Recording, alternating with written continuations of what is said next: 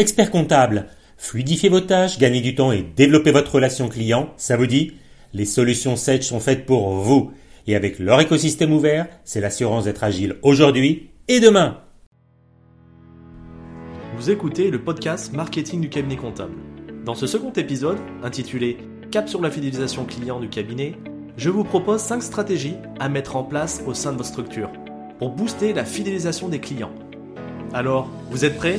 C'est parti Bonjour et bienvenue, je suis Florian Dufour et je suis ravi de vous recevoir sur le podcast Marketing du cabinet comptable.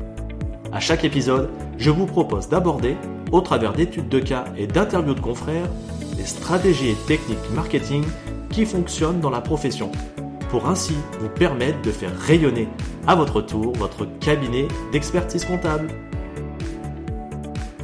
Alors justement, comment faire pour fidéliser sa clientèle?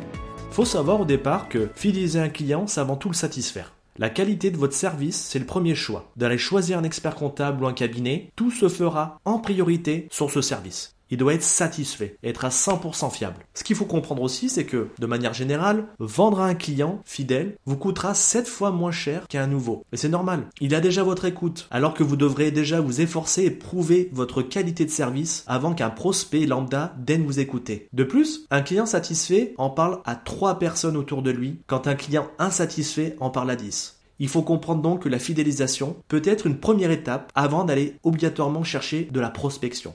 On a trop tendance souvent à se dire on va aller trouver des nouveaux clients pour agrandir le cabinet. Mais au départ, peut-être que soit base client, il faut savoir la conforter, trouver des nouvelles missions à proposer pour augmenter son chiffre d'affaires. Et ça demandera moins d'argent et peut-être moins d'investissement en termes de temps. Surtout qu'à l'heure actuelle et en période fiscale, les petits cabinets n'ont pas forcément le temps ni les compétences en interne pour le faire. Donc, concentrons-nous aujourd'hui sur la fidélisation de la clientèle. Je vous propose donc de voir six stratégies à mettre en place. La stratégie numéro 1, personnaliser la relation et tenir une relation continue. En gros, faciliter la relation et alimenter là au quotidien. Vous devez prendre des nouvelles en continu et pas seulement au moment de clarté des comptes de votre client.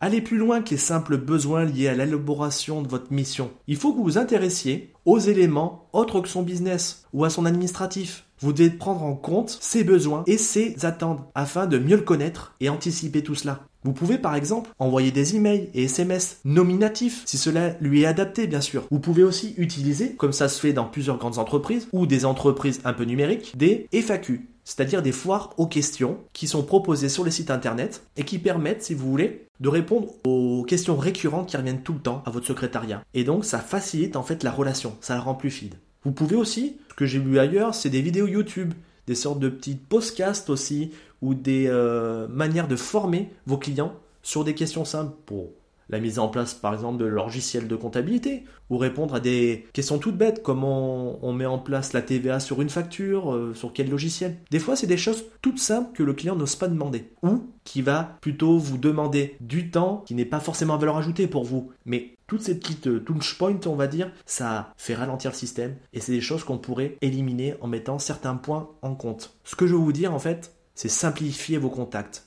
les rendre plus simples, autant pour le client que pour vous. Tout ça vous permettra en fait d'en apprendre mieux sur lui. Et ce que l'on pourrait mettre en place, c'est un CRM, un Customer Relationship Management. C'est un logiciel. Euh, je vais en parler un tout petit peu, mais je vais faire un épisode en entier plus tard au cours du podcast à lui tout seul, parce que c'est vraiment important le CRM. Pour revenir euh, à la question, ça va vous permettre de mieux connaître le client, savoir par quel biais principal il va vous contacter, par exemple téléphone, ou au contraire, on voit que c'est que par des emails. Euh, on voit quelles sont ses questions récurrentes, quels sont ses besoins. Et en connaissant grâce au CRM tout cela, on va pouvoir lui proposer, par exemple, des missions en corrélation avec ses besoins propres et à son historique d'achat au sein de votre cabinet. Donc ce qu'il faut comprendre, c'est que la relation, elle doit être continue avec ce client et elle doit être personnalisée. Il faut lui proposer, par exemple, de la documentation, par exemple des newsletters, mais propres à lui. Imaginons, j'ai souvent le cas en plus avec euh, certains confrères, les newsletters ne fonctionnent pas au sein de votre cabinet. La première question que je dis, c'est quel type est votre newsletter? Est-ce que c'est des questions qui vont répondre à plusieurs activités ou au contraire sont ultra concentrées sur un domaine ou un secteur? On constate que souvent, les newsletters sont généralistes pour répondre à plus de clients. Malheureusement, les clients, eux, ils veulent de la personnalisation. Prenons euh, une personne qui travaille dans le domaine agricole. Si vous lui envoyez une newsletter sur l'ISF, il va pas avoir trop d'intérêt. Et il va recevoir deux newsletters encore une nouvelle fois sur un domaine qui ne le plaît pas. Au bout de la trois ou quatrième fois, il ne voudra plus la regarder. Que plutôt au contraire, mettez en place une newsletter, peut-être deux à trois fois par an, mais qui soit spécialisée au secteur ou aux besoins de votre client. Là, ça va l'intéresser. Et il sera même demandeur encore plus. Donc prenez bien ça en compte. Pour illustrer mes propos, je vous propose de voir le cabinet Witty qui est 100% en ligne et qui a remporté le trophée argent au trophée Marcom de 2018 dans la catégorie expérience client. Ce cabinet a mis en place une communication qui était asynchrone. La problématique du cabinet était de partager son temps entre la production et relation client. Ça demandait énormément de temps. Donc pour résoudre cette équation, ils ont décidé de prendre des mesures radicales avec cette fameuse communication asynchrone. En gros, qu'est-ce que ça représente? C'est près de 90% des questions posées aux collaborateurs qui étaient récurrentes.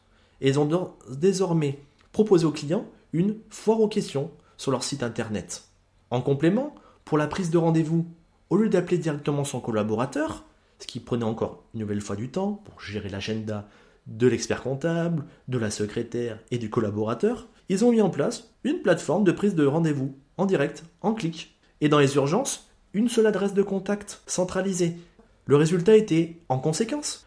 Witty a vu son net promotion scorer passer de 33% à plus de 45% et un taux de satisfaction client progresser de 13 points. C'est très important ça. Ça permet de montrer que ce fameux net promoter scorer est un indicateur de satisfaction qui consiste à la propension des clients à recommander votre prestataire. Donc on constate que là, l'objectif est rempli en proposant des solutions adaptées à votre clientèle, ça permettra de rendre plus fluide votre travail pour vos collaborateurs et de désengorger en fait ce fameux système téléphonique qui souvent pose problème. Le client veut vous avoir tout de suite, on peut pas, il n'est pas satisfait. En proposant des solutions alternatives, ce sera peut-être plus adéquat. Et on constate de plus en plus que des clients ont tout le temps le smartphone. Donc avec des solutions qui sont propres et qui permettent d'échanger indirectement, d'avoir des réponses plus fluides, par exemple comme euh, Messenger, WhatsApp ou autre. Je vous propose maintenant de voir la stratégie numéro 2, qui consiste à mettre en place un programme de fidélisation. Il est important d'élaborer une stratégie de fidélisation dans un cabinet. Mais comment faire? Vous avez trois informations à connaître pour fidéliser vos clients. La première, pourquoi ils sont chez vous et ce qu'ils apprécient tout particulièrement? Est-ce que c'est votre travail rendu, votre disponibilité, la qualité du service, la réactivité? C'est important de comprendre votre valeur ce qui vous permet d'être unique, différent de la concurrence. Le deuxième, pourquoi certains de vos clients vous quittent et sont insatisfaits de la relation?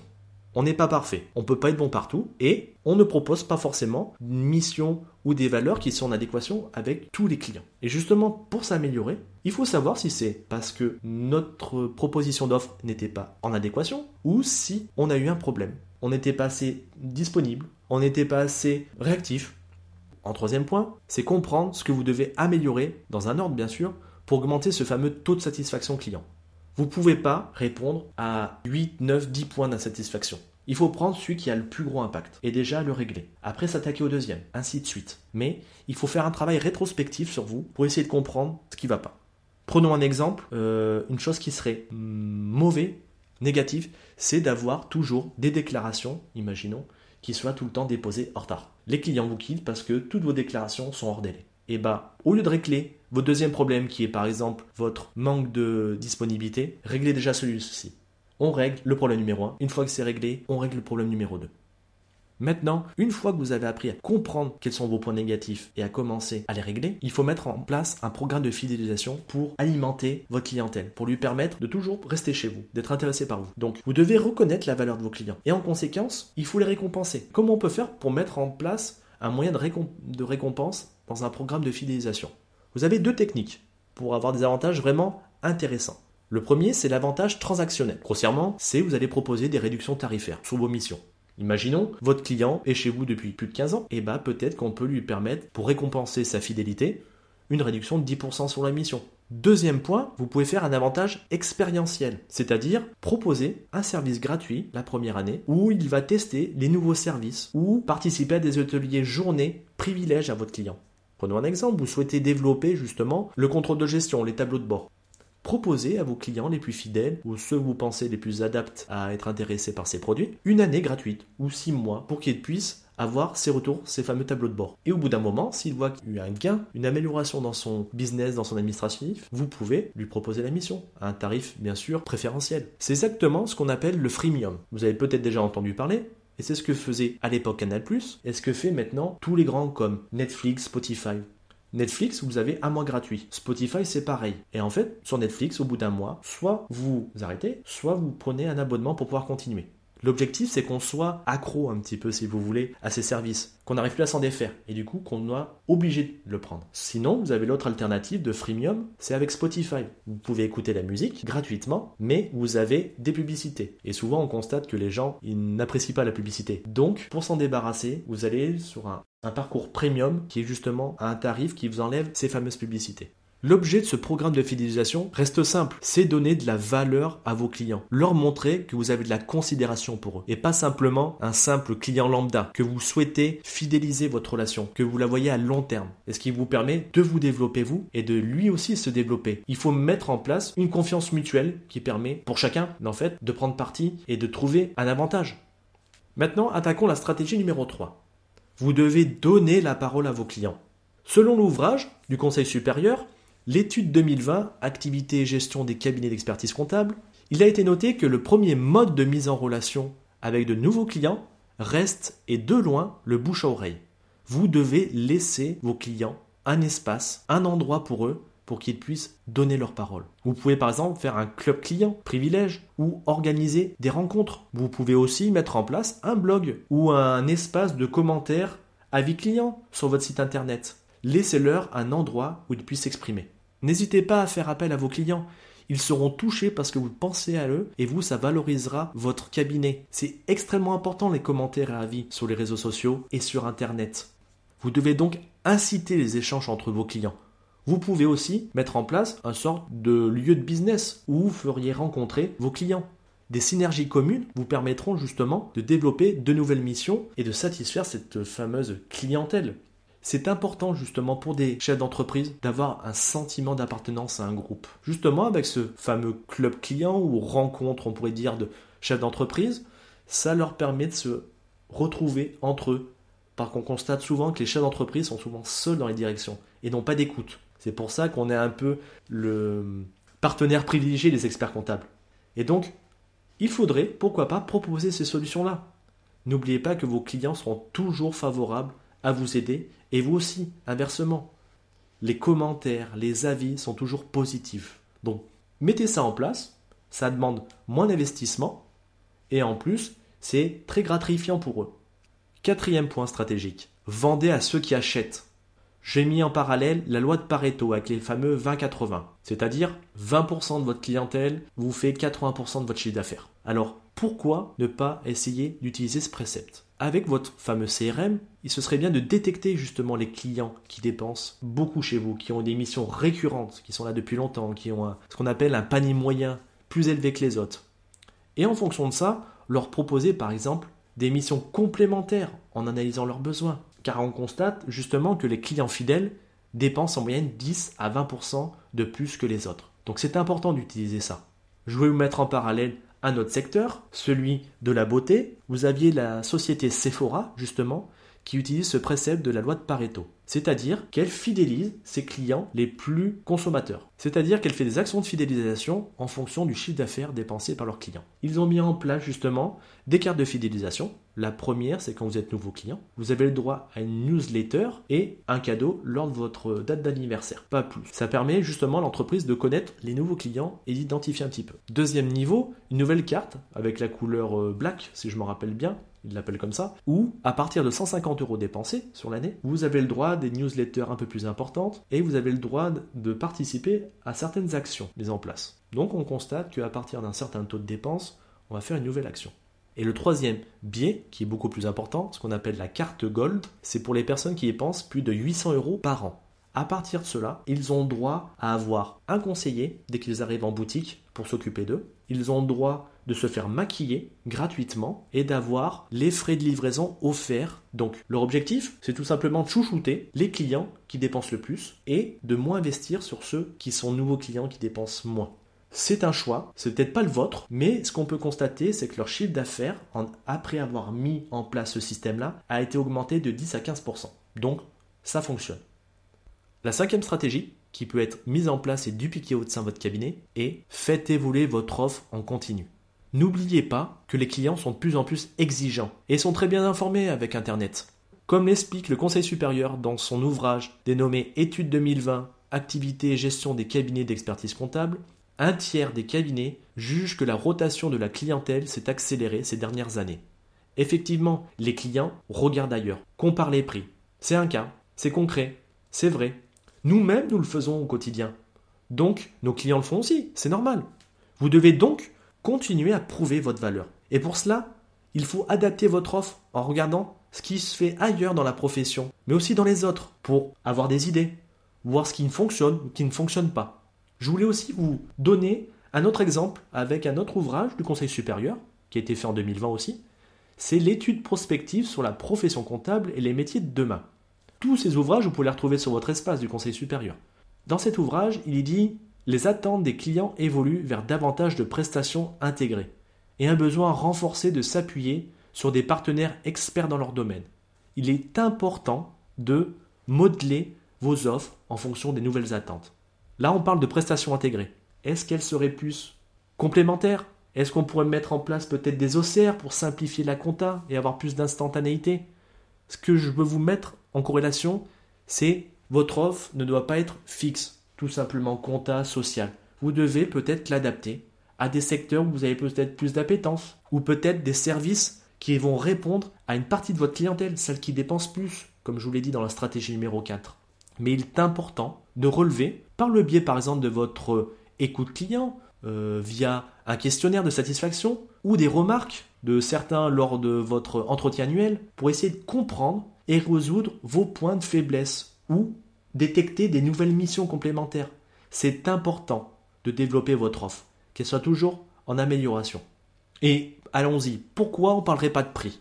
Est-ce que notre prix, il est adapté au marché? Est-ce que notre prix pourrait pas être différent, en travaillant sur la marge, peut-être en faisant plus de quantité, ou au contraire, se concentrer sur du premium, du hall administratif, en mettant peut-être un prix avec des grosses marges. Ce que vous devez faire, c'est quand même regarder ce qui se fait sur le secteur et l'adapter à vos besoins. Prenons en illustration le cabinet Secoval qui a remporté le trophée argent au trophée Marcom 2018 dans la catégorie marketing de l'offre. Ils ont proposé une offre ciblée sur le bilan retraite. Le cabinet, justement, a élaboré une offre qui a fait un travail en amont, justement, pour voir ce qui s'était fait au niveau concurrentiel et les offres qui étaient disponibles. Mais surtout, ils ont segmenté des offres en fonction du portefeuille client du cabinet. Ça leur a permis ça de proposer une offre qui était en réponse avec les besoins de ses clients et qui leur a permis d'apporter une bonne réponse à chaque typologie de les clients. Vous savez que on est tous différents et on a des besoins différents, donc c'est compliqué de faire une offre généraliste. Il faut peut-être mieux se concentrer sur ces fameuses prestations complémentaires, sur un secteur et le tester. Si ça fonctionne, on essaye de le dupliquer, mais faites des tests par petit niveau pour voir ce qu'on pourrait faire, pour toujours s'améliorer. C'est ce qu'on appelle, nous, beaucoup dans les startups américaines, le test and learn. On teste, on apprend et on duplique. Et pour finir, justement, Qu'est-ce qui est arrivé à ce fameux cabinet? Eh bien, les objectifs, ils ont été plus qu'atteints. Le chiffre d'affaires généré a dépassé les 60% de son prévisionnel. On constate justement que ça a permis d'être un outil de fidélisation, d'image et un vecteur de diversification sur des prestations créatrices de valeur pour le cabinet. Donc, l'écoute client est très importante et ça permet de fidéliser en proposant des offres adaptées. Moi, ce que j'en retire justement de toutes ces stratégies, c'est qu'il faut avoir une première étape avec une écoute. Une deuxième, une partie réflexion pour proposer un service qui soit en adéquation avec ces fameux besoins clients. Et une fois que c'est mis en place, vous allez constater que vos clients sont satisfaits et vous, ce sera plutôt générateur de chiffre d'affaires. N'oubliez pas que la prospection est plus difficile, demande plus d'énergie. Et donc dans un premier temps, la fidélisation est peut-être le première étape pour vous. Faites un point hors période fiscale pour essayer de détecter justement des nouvelles missions ou voir ce qu'on pourrait améliorer au sein de notre cabinet. En gros, si je résume, les cinq stratégies appliquées, la première, c'est de personnaliser votre relation et tenir une relation continue avec votre client pour qu'elle soit adaptée. Une façon de communiquer peut-être plus en direct avec les clients plus âgés ou peut-être en mode asynchrone pour les plus jeunes. Deuxième stratégie qui peut être mise en place en parallèle ou toute seule, un programme de fidélisation en proposant des services peut-être gratuits dans un premier temps et au bout d'un an les faire payer, ou peut-être des réductions tarifaires. Troisième point, donnez la parole aux clients. Donnez-leur un espace qui mette en avant votre cabinet. Ils seront gratifiés et ce vous apportera de la valorisation pour vous et peut-être des nouveaux clients qui viendront vers vous. Quatrième point, vendez à ceux qui achètent. Concentrez-vous sur les clients qui sont là depuis très longtemps et qui sont récurrents. Cinquième point, faire évoluer votre offre de mission en continu. Ne la laissez pas stagner. Voyez s'il y a des nouvelles missions complémentaires à mettre en place, si au sein de votre cabinet, il y a peut-être des nouvelles appétences pour développer certains systèmes. On arrive à la fin du podcast. J'espère que les 5 conseils vous ont donné des nouvelles idées et pourquoi pas les mettre en place directement cet été au sein de votre cabinet. N'hésitez pas à mettre des commentaires sur le podcast pour avoir des nouvelles propositions de thèmes sur le marketing que vous souhaiteriez qu'on aborde. J'espère bientôt vous revoir et je vous dis bonne journée Avant de vous laisser, j'invite les nouveaux auditeurs à s'abonner pour ainsi être notifiés de la sortie des prochains épisodes. Et pour les auditeurs réguliers du podcast, pensez à laisser un avis 5 étoiles sur votre plateforme d'écoute préférée et parler du podcast à vos confrères. Cela permettra de soutenir votre fidèle serviteur. Je vous remercie et je vous dis au prochain épisode.